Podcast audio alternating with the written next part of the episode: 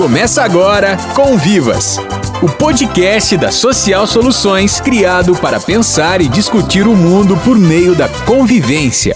Saudações internet, chegamos ao Conviva número 2. Wesley, põe palmas aí. É muito bacana celebrar esse momento importante para o Convivas. Parece que não, mas a diferença do 1 um para o 2 é bastante grande.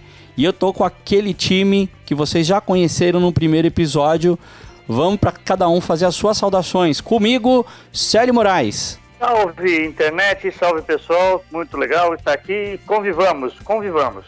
Dani Espezin. Oi pessoal, estamos juntos, bom demais de novo. Professor Aurimar. Mais uma vez juntos, vamos em frente, vamos lá.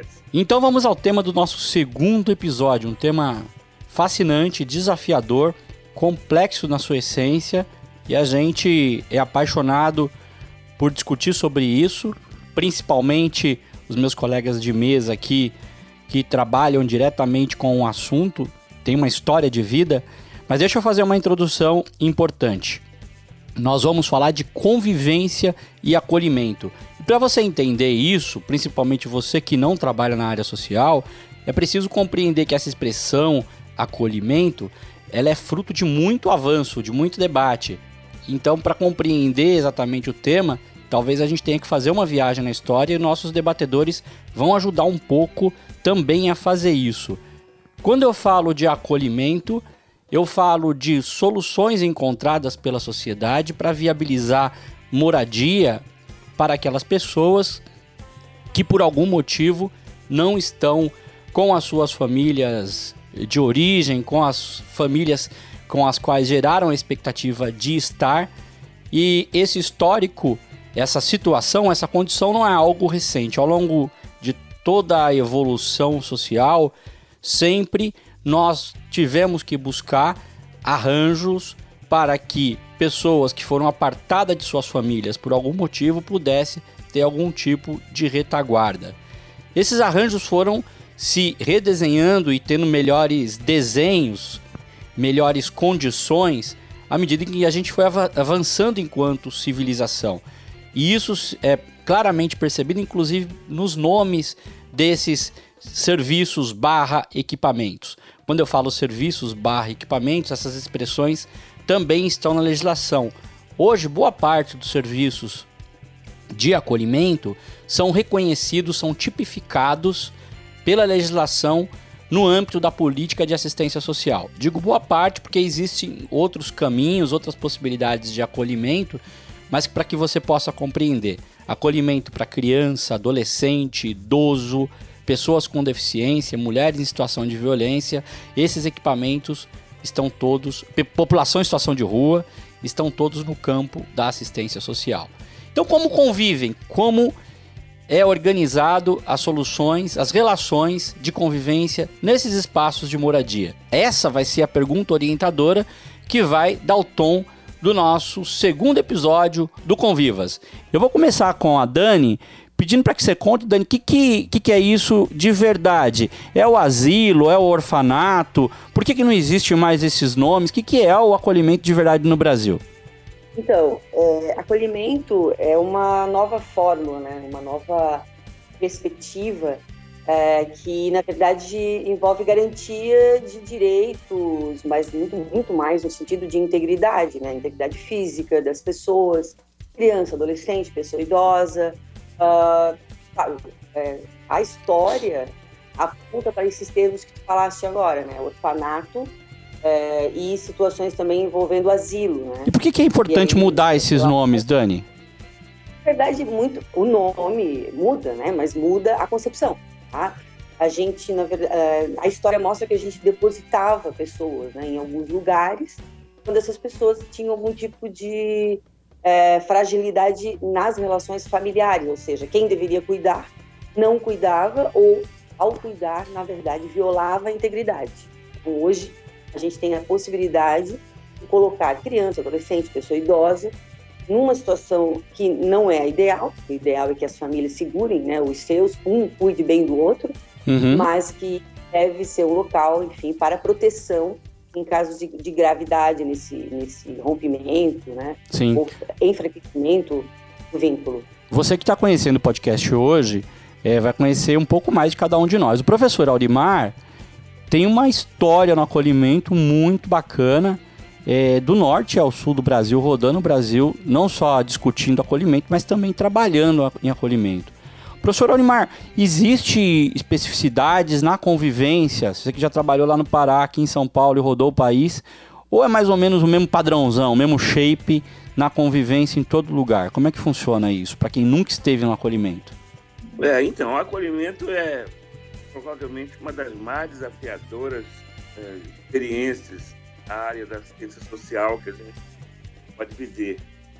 É, a gente sempre costuma dizer que o acolhimento ele, ele consegue produzir no, no, no trabalhador ou na pessoa que interage diretamente uma, uma modificação de vida muito forte. Nesse sentido, eu, eu posso te garantir que isso é muito comum, independentemente de qualquer região, de qualquer lugar, qualquer cidade que vai ter, uma, tem algo que caracteriza, já que mexe com mentalidade, com criatividade, mexe com, com o passado, com o presente né, e com o futuro das pessoas, principalmente quando se trata de nova geração de crianças, de jovens. Isso tem um fio condutor né? faz com que a gente preste mais atenção nas pessoas, exige de quem trabalha no, no acolhimento um comportamento mais humanitário. Mas isso, Aurimar, no, no, trabalho, né? E no convívio, no dia a dia lá do povo, é mais ou menos parecido, o jeito que. Na hora que, que acorda, que, que tá lá no, no cotidiano, ou tem, obviamente, a cultura local afeta esse, esse cotidiano? Ah, certamente que existem os diferenciais, né? evidentemente que o clima, as próprias condições si físicas do, de, cada acolhimento, que em, vários momentos eu prefiro chamar de abrigo ainda, eu acho que é um abrigamento de fazer com que as pessoas se sintam é, é, é abrigadas, protegidas, né? talvez fale muito mais hoje para o senso comum, para quem está lá, do que necessariamente a palavra acolhimento. E, então, eu, eu, eu creio que existe as especificidades, mas penso de maneira genérica de que esse, essa maneira de conviver no, no, no acolhimento, no abrigo, ela tem um fio condutor. Ela tem uma forma é, em que algumas vezes elas até apresentam alguns equívocos, a gente cria as regras de convivência, a Sim. gente é, inventa os, os os procedimentos, mas, na verdade, a, a, a questão. Tem uma conexão meio que universal, Arimar? Existe uma conexão universal, Legal. E, mas, evidentemente, que o perfil, a característica, a faixa etária de cada, é, é de cada acolhido naquele momento, de certa maneira, dita aí qual o ritmo dessa, desse, desse serviço, né? dessa, dessa atividade, desse, esse momento de vida dele nessa relação com, com, com o educador, com o orientador social. Ô Sério, e tem o PIA, Plano Individual de Atendimento. Para quem é da área, isso é um, um, um mistério a ser desvendado ou, ou um elemento essencial para trabalhar a convivência. É, você concorda com essa afirmação? E se sim, por que, que é tão importante o tal do PIA? Fala para quem nunca ouviu falar, para quem para a maioria da população brasileira, a pia é aquele lugar onde você lava a louça, né? Aliás, tem muita gente que ouve podcast na pia. O que, que é o nosso querido PIA, o Plano Individual de Atendimento? Então, a legislação, o próprio estatuto exigiu que as unidades de acolhimento. Quando a gente fala em estatuto, estatuto da criança e do adolescente, né? É. Muito bem. Criança adolescente. Que se produza é, um plano individual de atendimento, ou seja, que as crianças abrigadas ou que as crianças acolhidas elas, desde o primeiro momento, sejam é, o trabalho que é feito com elas seja organizado de tal forma que tenha um, um plano. É, Para isso foram criados alguns formulários, alguns instrumentais. E tem muita gente confundindo, achando que o PIA é o próprio instrumental. O instrumental é só uma forma de registrar. O importante é que se planeje. Nesse sentido, o PIA é o plano e não o documento que registra o plano. É o plano é individual de atendimento que pressupõe um processo de saída. Isso é, desde o momento que entrou no acolhimento, toda criança e adolescente deve estar preparando sua saída. A equipe técnica deve estar preparando sua saída. preferencialmente a saída para o retorno à família de origem. Isso funciona bem na prática, Aurimar? Se, se você me permite, é, essa questão do PIA, né, do plano, é, hum. na verdade, é, foi uma busca, eu, de certa maneira, participei disso, quando nós começamos a discutir essa necessidade, uh, e o PIA foi a formalização de uma preocupação de que cada criança é uma criança e, e ela não pode ser vista, né? não, não pode ter uma, algo é, completamente genérico dentro do abrigo, do acolhimento, que sirva para todo mundo. Precisa ter o um olhar individualizado, o um olhar específico. Né? E eu, se você me pergunta se isso funciona ou não, se, se essa programação é construída a partir de, dessa afirmação do Célio, só funciona. É, aliás, é o que É o diferencial.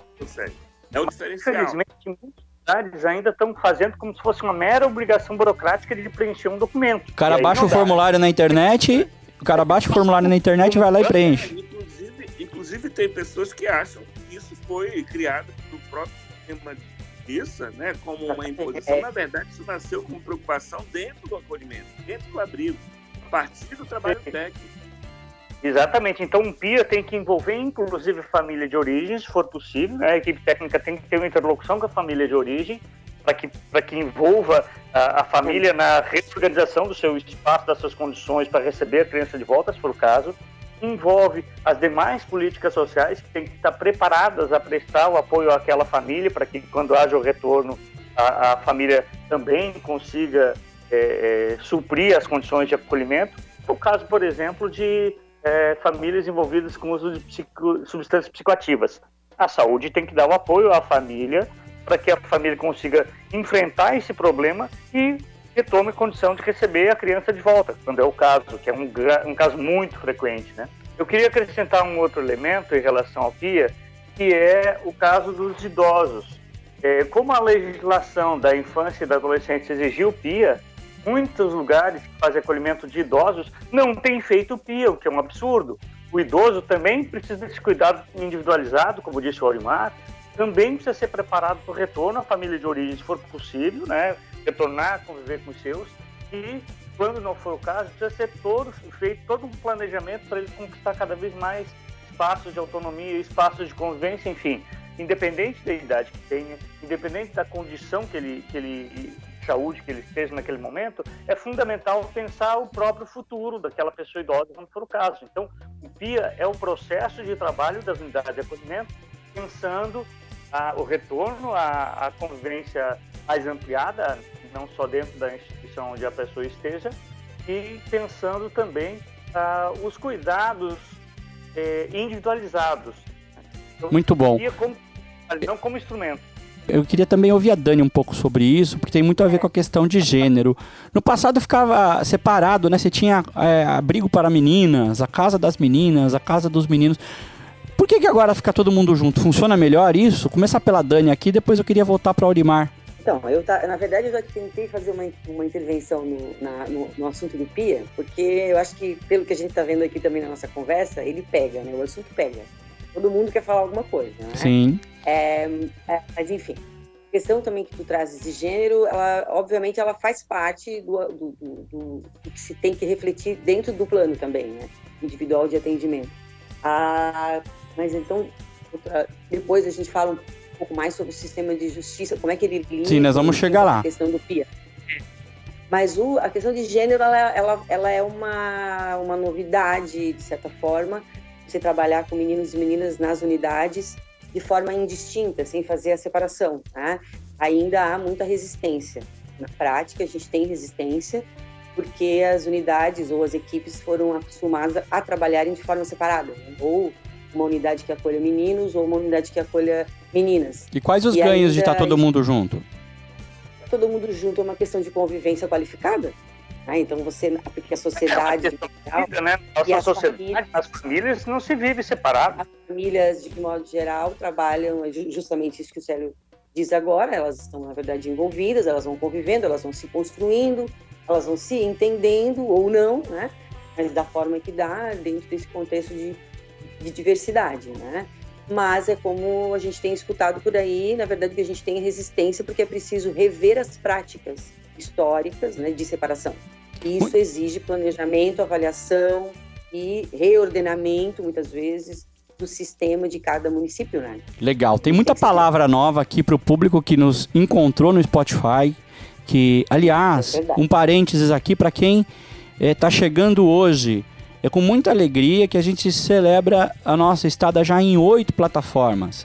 Então, se você tem aquele amigo que ainda não conhece muito esse lance de podcast, abre o Spotify, mostra como é que segue, facinho. Pessoal do iPhone, é só seguir o Convivas e também, obviamente, qualificar com, de preferência com cinco estrelinhas lá no iTunes, porque ajuda a nossa, a nossa evolução no rate da Apple.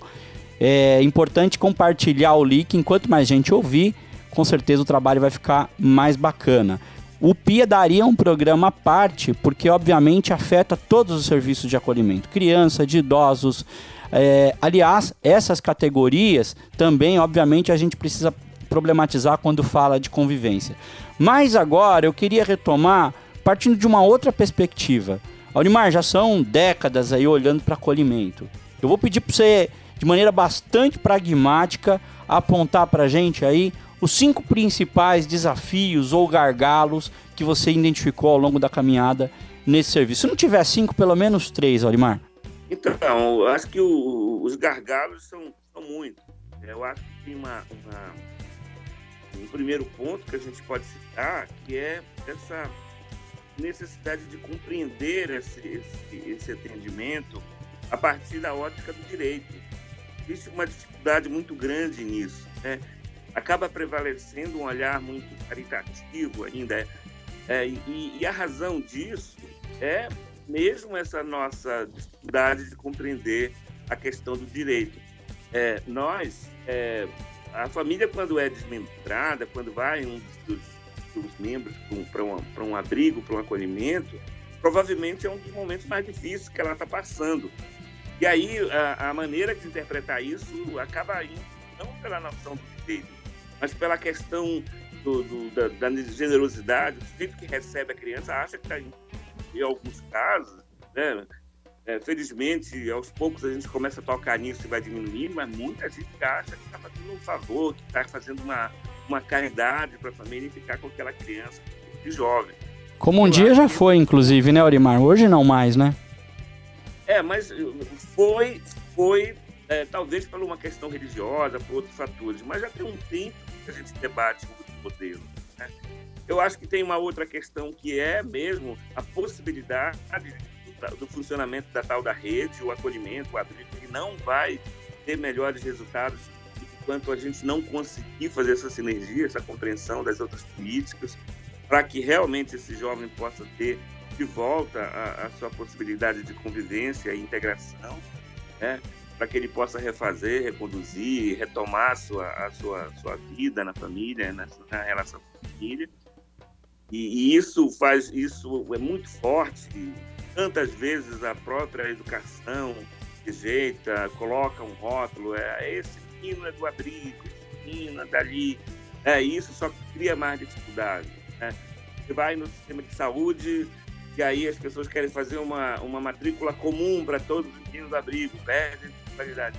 Enfim, tem uma série de fatores que vão agravando. E acho que uma, um terceiro gargalo importante é essa compreensão do trabalhador, essa necessidade tem, né? Com essa necessidade, essa compreensão, essa noção, essa definição do que seria, do que é essa preparação, que também dá o programa inteiro? É, é, é, um, é um gargalo que talvez hoje muita gente acha que qualquer um pode ficar numa pica e atuar lá. E não é bem assim. Eu acho que os três gargalos que se aponta, né? A perspectiva do direito, a questão da, da, capac, da capacitação e a questão da, da falta de percepção da rede ou da percepção equivocada, tudo isso dá muito dá muito pano para manga. Mas, Célio, tem um elemento, dentre todos esses que o Aurimar coloca, que é bastante preocupante ao se tratar de convivência, que é a percepção equivocada da sociedade. É, existe uma leitura, por exemplo, que a, a, o, a, o abrigo ou acolhimento é apenas para situações de vínculos rompidos. Essa máxima é verdadeira e eu vou além, né? Pensando nisso, é só o lugar pro pobre. Você, o Célio velhinho, que vai demorar ainda, o Célio é um, um jovem, mas o Célio velhinho, idoso, iria para um acolhimento. Eu lembro muito, viu, Célio, aqui no interior de São Paulo, a gente gosta muito de moda caipira, né? Eu mesmo morando aqui na Grande São Paulo, e tem aquela moda, Wesley pode subir um finalzinho do couro de boi, que dizia o, o pai manda o, o, o, o, filho manda o pai embora de casa e o neto diz assim: olha, então me dá um pedaço do couro de boi aí, fala pro avô, porque um dia eu também vou mandar o meu pai embora. Disse o menino ao pai: Um dia vou me casar,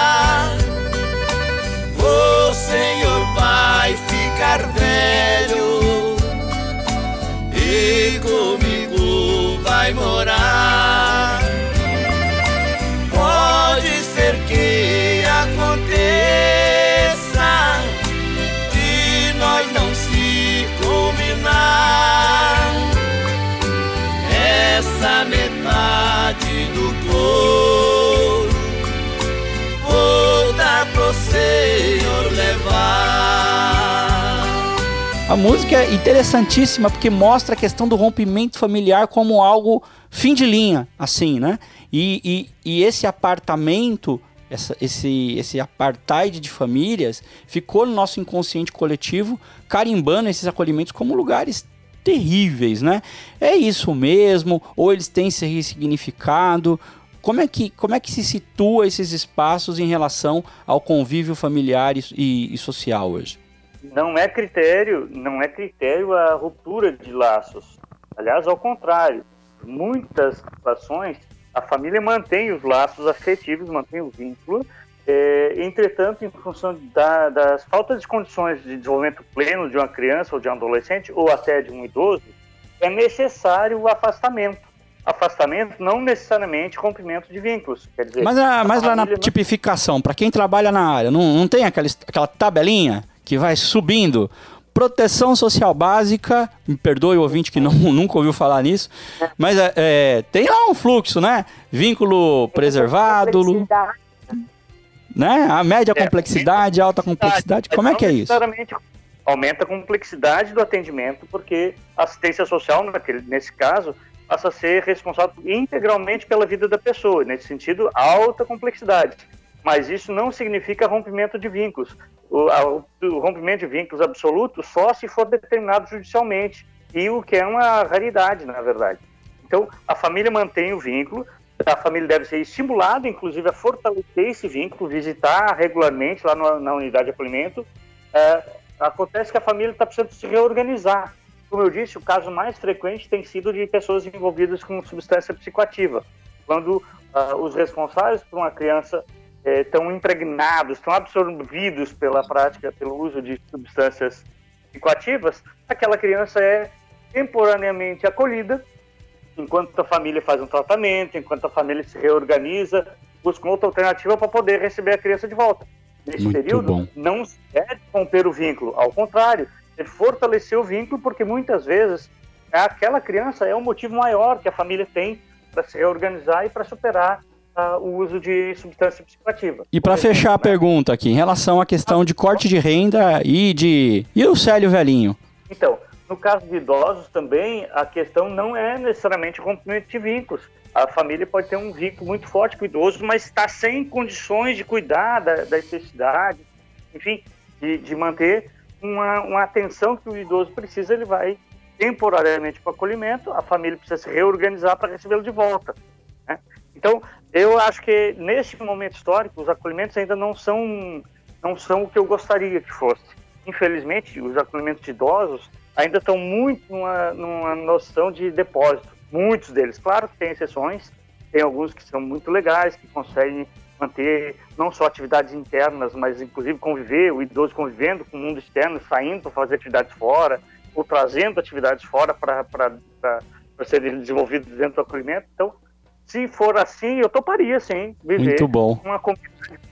Ou seja, é o acolhimento que a gente, a gente busca para o futuro. Né? Um acolhimento Exatamente. Que, que aí Não, é- o Aurimar já deu algumas pistas pra gente aqui, né? Ô Dani, como é que chega lá? Porque tem gente que acha, né? Eu tô com um problema aqui, vou lá, bato na porta do acolhimento, deixo, deixo meu filho, eu deixo o, o meu idoso aqui, o meu tio, o meu pai. É simples assim? É só bater na, na porta do acolhimento mais próximo e deixar alguém? Como é que funciona? Não, Aurimar, não, sério, eles estão bem envolvidos também com isso. Mas, Ferrari, é assim, ó, é porque a história, de novo, né, falar um pouco de antecedentes, realmente tem uma prática cultural mais antiga, enraizada, e assumir que não deu conta. Não, não dou conta, não, tem muito problema de disciplina, meu filho, enfim, e aí vou deixar na porta, lá como se dizia antigamente, do juizado, né, era muito comum. Isso mudou porque muito se discutiu, muito se criticou esse tipo de prática, de cultura. É, isso também tinha a ver com uma certa fala, né, uma conversa de determinados grupos na sociedade de que as famílias tinham falhado, né, tinham fracassado em relação aos seus meninos e meninas, e toda a, todas as conclusões a que se chegou foi que, na verdade, estava invertida a perspectiva. Né? O que a gente precisava era fortalecer as famílias, né? aquelas que precisassem de mais funcionalidade, para e cuidarem de Deus. Então, hoje não. Hoje a gente tem, na verdade, todo um encaminhamento que é oficial. Né?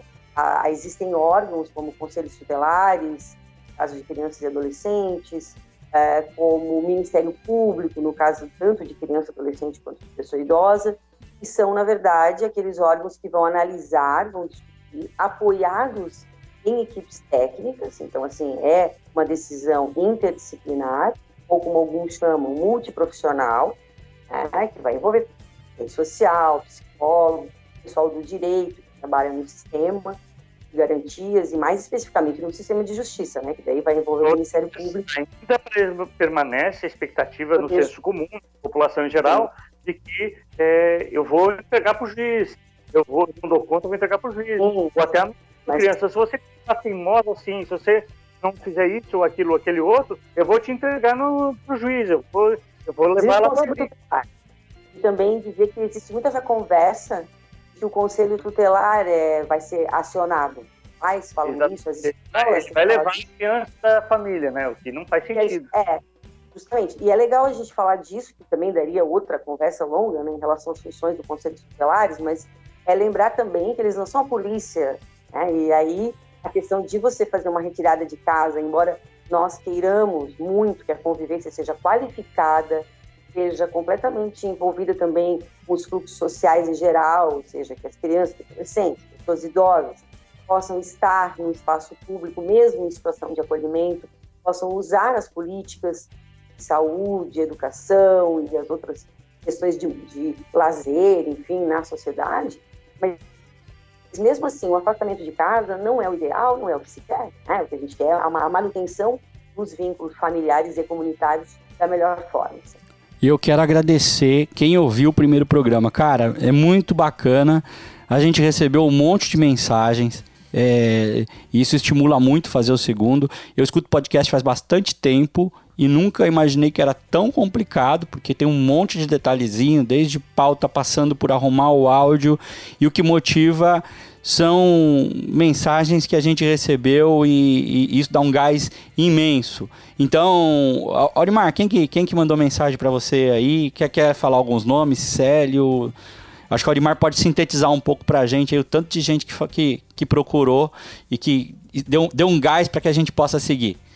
Ah, eu recebi diversas mensagens, né? Fico muito contente, quero agradecer, evidentemente vai falar o nome de todo mundo, mas tive- temos contribuições em relação a esses pontos que se coloca, né? Claro que a gente errou, vai continuar errando, tem problemas técnicos, mas tivemos a contribuição do, do Mário, lá de Indaiatuba, o professor Mário, tivemos a, tivemos a contribuição da professora Heloísa, aqui de Santo André, tivemos a contribuição do pessoal lá do Pará, dos meus amigos lá do Pará, dos nossos participantes dos nossos cursos. Tá? Tivemos a contribuição do pessoal de Caxias do Sul também, é um, um- local onde nós temos atuado profissionalmente nos últimos anos. Enfim, tivemos aí participação de diversas regiões, lá de a, a Socorro, lá de Recife, né? quero cumprimentar a Socorro lá do, da Grande Recife, mandou várias sugestões, a Anne aqui de Mauá, aqui na, na Grande São Paulo. Enfim, nós temos aí diversas pessoas que estão de olho, estão contribuindo, estão dando sugestões. Acho que isso é muito legal. Valeu, quero mandar um beijão para a Leia também, que ouviu a gente. Um abraço. A Leia, claro. É, o Paulo, aqui da Grande São Paulo. Mandar um beijo para Adriana. Cara, muito, muito legal. Foi. Oi, Dani, perdão? Aqui em Florianópolis, né, também em Santa Catarina, tem alunos do curso de Direito aqui, para quem eu dei aula, já, já estão seguindo nosso podcast. Tem o Babiton também, que é bastante envolvido em questões sociais, que está nos acompanhando, da, a, traz as suas críticas, enfim, as suas sugestões, estamos juntos. E agora uma novidade é, que a gente criou aqui para convidar vocês. Nós vamos levar para São Paulo a formação, a convivência como diferencial para acolhimento no século XXI. Nós montamos uma metodologia bastante densa, são 16 horas de formação, num hotel aqui no centro de São Paulo. São apenas 30 vagas, então, para ficar legal, porque senão fica. A gente não consegue esclarecer todas as dúvidas e botar o nível de intensidade que a gente precisa. Vamos estar os três lá convivendo com vocês durante esses dois dias. As vagas são limitadas, você pode entrar no link que está no post e fazer sua inscrição. Preço baratinho, vai dar para curtir a cidade aqui de São Paulo ainda. É uma surpresa no jantar, ou seja, o curso não acaba nas 8 horas como o pessoal faz por aí. A gente vai fazer imersivo. Então não perde, vai rapidinho, 30 vagas. E se por acaso você chegar e não tiver mais vaga, o que bem provavelmente pode acontecer para quem ouvir o podcast depois do dia da publicação, manda e-mail para o convivas@socialsoluções.com e diz, ó, oh, quero levar também para minha cidade. convivas@socialsoluções.com. No próximo episódio, a gente pretende sistematizar um pouco melhor esse feedback com vocês. Então mandem mensagens, digam como que vocês querem que a gente faça essa leitura de e-mail no começo, no final do programa, é, vão dando sugestões baseado nas suas outras experiências de ouvir podcast. Estamos chegando na última rodada aqui de perguntas. Ô, sério, você, qual foi o caso mais inusitado que você viu aí na jornada trabalhando em acolhimento?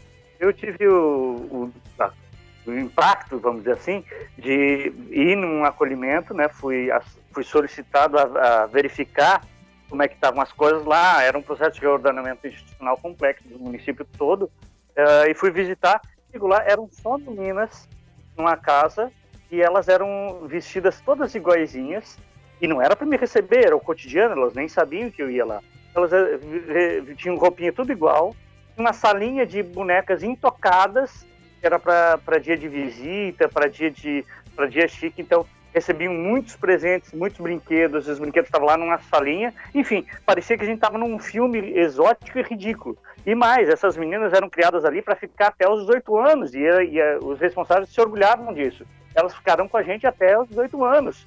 E é, nunca, nunca pegavam ônibus, elas sempre que tinham que fazer alguma atividade fora, elas iam com a van da, da instituição, a van levava na, na escola, trazia da escola, enfim, eram crianças, meninas criadas numa redoma. Isso em pleno século XX, final do século XX, agora, não, já no século XXI, aliás. Rapaz, tipo, tipo uma novelinha, né? o do mundo. Aquelas meninas estavam sendo muito bem criadas.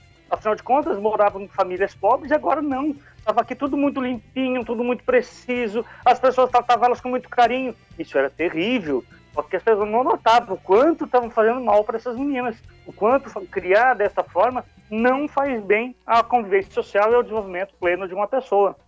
Aurimar, e, e aí diante disso também deve ter alguma, algumas, dezenas de histórias para contar. Se quiser compartilhar uma com a gente também, mas eu queria te ouvir principalmente para além das histórias. É, que, que a, como é que a gente faz para ressignificar não, é óbvio que não tem uma receita de bolo, você já falou aqui, né? Precisa trabalhar na perspectiva do direito, precisa melhorar a intersetorialidade, precisa investir em informação. É, mas, para além de tudo isso, já caminhando aqui para nossas conclusões, como é que a gente ressignifica isso é, de verdade, estabelecendo um outro patamar de proteção social no Brasil? É, eu acho que, acho não, né? Isso está provado, eu acho que é um, um dos maiores desafios nossos o atendimento é a questão do acolhimento. o acolhimento, acolhimento sobretudo institucional, né? Vai ter um momento que nós vamos discutir, vamos falar da família acolhedora, uma busca de alternativa né, para as mazelas do institucional. Mas o institucional é uma necessidade, ele nunca vai acabar, ele vai sempre, vai sempre ser necessário, vai sempre precisar ter essa retaguarda. E, e, e eu penso que, embora possa ser repetitivo, eu, eu, eu queria abordar, né, é, é, do ponto de vista, por exemplo, do trabalhador, nessa convivência, porque é tão interessante essa, essa, essa experiência do acolhimento, porque ela, eu, eu posso dizer para você que tem uma. Nós poderíamos tratar da convivência dos trabalhadores do acolhimento, né? que é algo dependendo da, da noção de, de, de, do trabalho, da concepção do trabalho, é, exige muito desse, dessa figura, desse profissional, desse ser humano. Né? E, e, e, a, e, as relações de erro, de acerto, de críticas, as necessidades de, de, se discutir internamente no, no grupo, na, na, na preparação. É, há, uma, há divergências muito fortes, muito grandes, mas que fazem a gente crescer imensamente. Você conhece, você sabe quem é o profissional que atuou no acolhimento quando você encontra na vida, mesmo que ele não diga. Porque normalmente uma pessoa proativa, quando ele foi uma pessoa engajada, quando ele foi uma pessoa que realmente fez a diferença para essas crianças, para esses jovens, para esses adultos. É uma pessoa que tem um compromisso muito forte com a vida, é uma pessoa que tem essa, essa visão de convivência, de relacionamento, de, é, de agregação, acho que muito forte, tem um, uma visão de futuro muito muito importante, né? E normalmente bem diferenciada em relação às outras pessoas. É, então, eu, eu penso que a, a pegando um, um, um, pequeno lado dessa conversa do acolhimento, pensando um pouco dessa questão da convivência, eu queria falar isso para essa pessoa que não conhece ou para essa pessoa que, que, que conhece, né, para esse trabalhador do social, existe uma especificidade no trabalho do acolhimento que favorece que a gente se envolva como ser humano, como profissional, como cidadão, como democrata, né? porque lá você está diante de algumas questões que você pode fazer diferença sim e que você pode agregar é, para a tua vida, para a tua profissionalidade. Essa fala do Aurimar é muito legal porque eu acho que dialoga não só com quem, tá, com quem é da área, mas tem muito estudante ouvindo a gente. Então, pessoal aí do serviço social, da psicologia, Sim, é um, do direito. Oi? Perdão, sério? É muito necessário que os profissionais se preparem, é, pensem em, em, no futuro profissional, trabalhando com, essa, com, com o próprio acolhimento. Né? Nós precisamos de profissionais que é, pensem o futuro profissional acolhimento não é um lugar para quem não achou onde trabalhar, ao contrário, é um excelente lugar para se trabalhar, mas é preciso se preparar, é preciso estudar essa peculiaridade. É, é como o Aurimar disse. Não basta ter bom coração, né? Há que se ter muita não, técnica, não, muito conhecimento. Muito, faz muito, transforma a pessoa, se for fazer um trabalho sério, se transforma, sem sombra de dúvida, eu concordo plenamente. Agora, nós precisamos que, tecnicamente, a pessoa se qualifique. E um dos aspectos que eu quero ressaltar a importância disso, já foi mencionado pelos outros aqui, é essa integração da rede. O acolhimento não pode ser uma célula isolada na cidade, não pode ser uma coisa com muros, não pode ser uma coisa que ninguém conheça. É preciso que seja visto com mais uma unidade da comunidade. As pessoas, inclusive, saibam ali é um acolhimento, não precisa esconder da, da comunidade, não precisa esconder de todo mundo. Não Muito é um bom. para se visitar só com os macacos, não é, não é zoológico. Mas é uma unidade que tem que pertencer à comunidade como qualquer outra. A gente está chegando no finalzinho aqui das, das nossas perguntas, do debate, tem quadro novo ainda. Para finalizar, Dani, e o que, que é família acolhedora, essa novidade que muita cidade tem investido? A gente vai ter um programa sobre isso especificamente, mas o que, que isso tem a ver com acolhimento?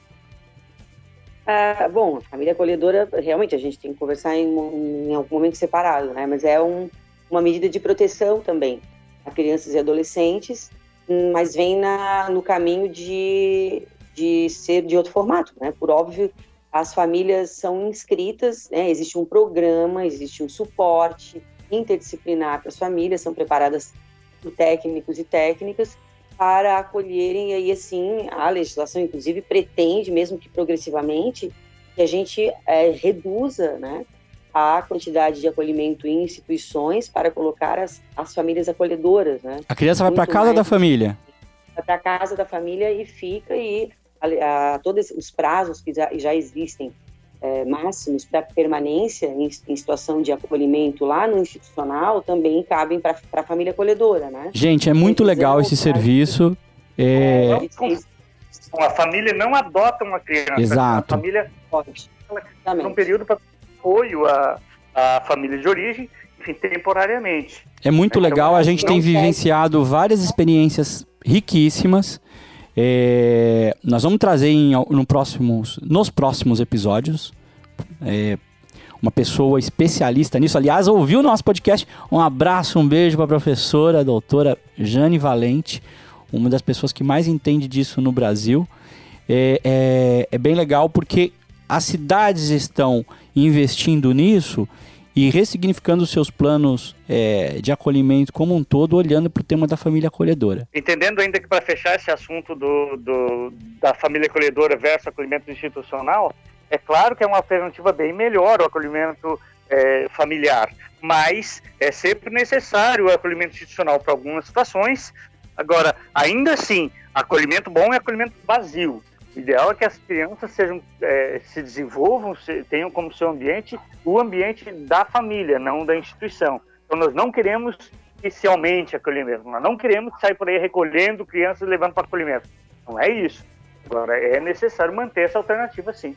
E o Convivas tem quadro novo, ampliando o repertório. O nosso jeito descontraído de compartilhar com vocês o que a gente tem lido, assistido, vivenciado, enfim um momento onde a gente quer se aproximar de vocês com coisas bacanas que possam fazer com que todo mundo vire a semana sabendo mais, vivendo mais, experienciando mais.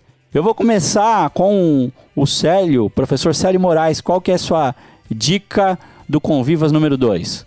É, minha dica é um documentário que tem no YouTube chamado Menino 23. Nós estamos pensando na, né, no tema desta, desse episódio, né? Em função disso, eu fui assistir o, o documentário, eu tinha já lido sobre ele, mas não tinha visto. É um impacto muito interessante, muito importante, especialmente nesse momento que a gente tem é, toda uma retomada do conservadorismo, todo um crescimento, inclusive do nazismo. Nesses últimos dias nós vimos episódios lamentáveis que ainda ocorram, e esse documentário fala sobre acolhimento, fala sobre nazismo, fala sobre é, fascismo e, se, e, esse, enfim, é um assunto, um documentário brasileiro maravilhoso que vai dar elementos muito interessantes para pensar essa questão toda. Tem no YouTube facinho para ver. Professor Aurimar.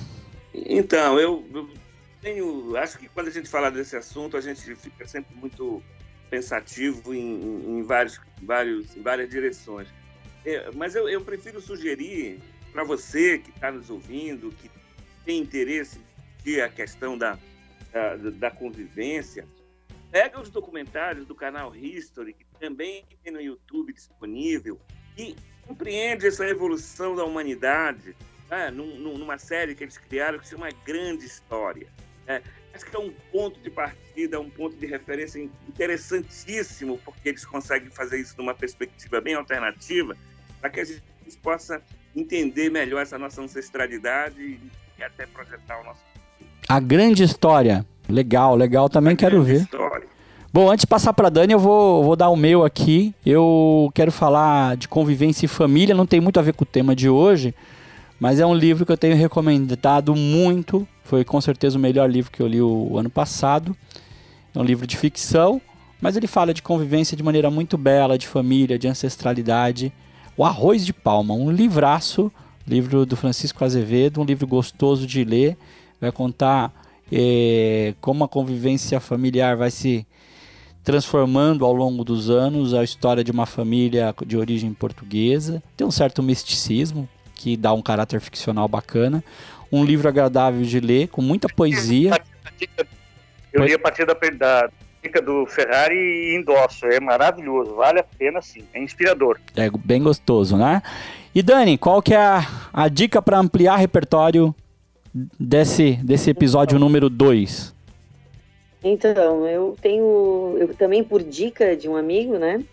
é, eu, eu passei a, a, ouvir podcast. Então, a minha dica vai ser também outro podcast, que é esse vários episódios do Projeto Humanos. Ah, a dica foi do, do amigo Célio, né, aqui com a gente.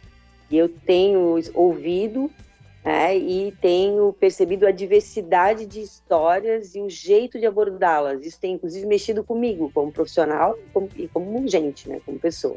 Esse toque do, que ela deu do Projeto Humanos é do Ivan Mizanzuki, Curitiba. É um dos melhores podcasters do Brasil. Vale a pena muito ouvir, sim, Projeto Humanos. Comece pelos primeiros episódios, não do não vá direto para Casa Evandro, vá um pouco antes, se você não conhece. É, vai lá ver a história da Dona Lili, que você vai adorar demais, enfim. Concordo e acho é o... que reforço a dica da Dani. É o terceiro melhor podcast do Brasil. Convivas tá aí, tá disputando pelas beiradas. Vamos chegar lá com a ajuda dos ouvintes e com esse time de primeira. Quero agradecer você que ficou até o final, mandar um abraço, pedir para que comentem, enviem e-mails para convivas@socialsoluções.com, nos busquem na rede social. Vamos passar o, é, eu, eu tô no Twitter como blog do Ferrari. Qual que é a sua principal rede social, Dani? Ou quer passar mais de uma? É, eu tenho uh, profissionalmente eu uso mais o meu o Instagram, que é o arroba profa Daniele Espezin. Daniele com dois L's, mas também estou no Twitter, né? Arroba DEspezin. Aurimar, tem alguma rede que você queira, queira colocar aí ou, ou apenas por e-mail? Até o Twitter, arroba professor Aurimar. Arroba professor Aurimar. E você, Célio Moraes? Arroba Célio Moraes no Twitter. Eu também estou no Facebook, Célio Vanderlei Moraes é, mas o Twitter seria melhor. Ou até no e-mail, cvmorais.socialsoluções.com. Ah, mas aí manda pro Convivas, vamos centralizar lá. Gente, muito Sim. obrigado. Obrigado por ouvir até o final. Esse é o Convivas, o podcast, podcast criado para pensar e discutir o mundo por meio da convivência. Até a próxima. Você ouviu Convivas o podcast da Social Soluções criado para pensar e discutir o mundo por meio da convivência.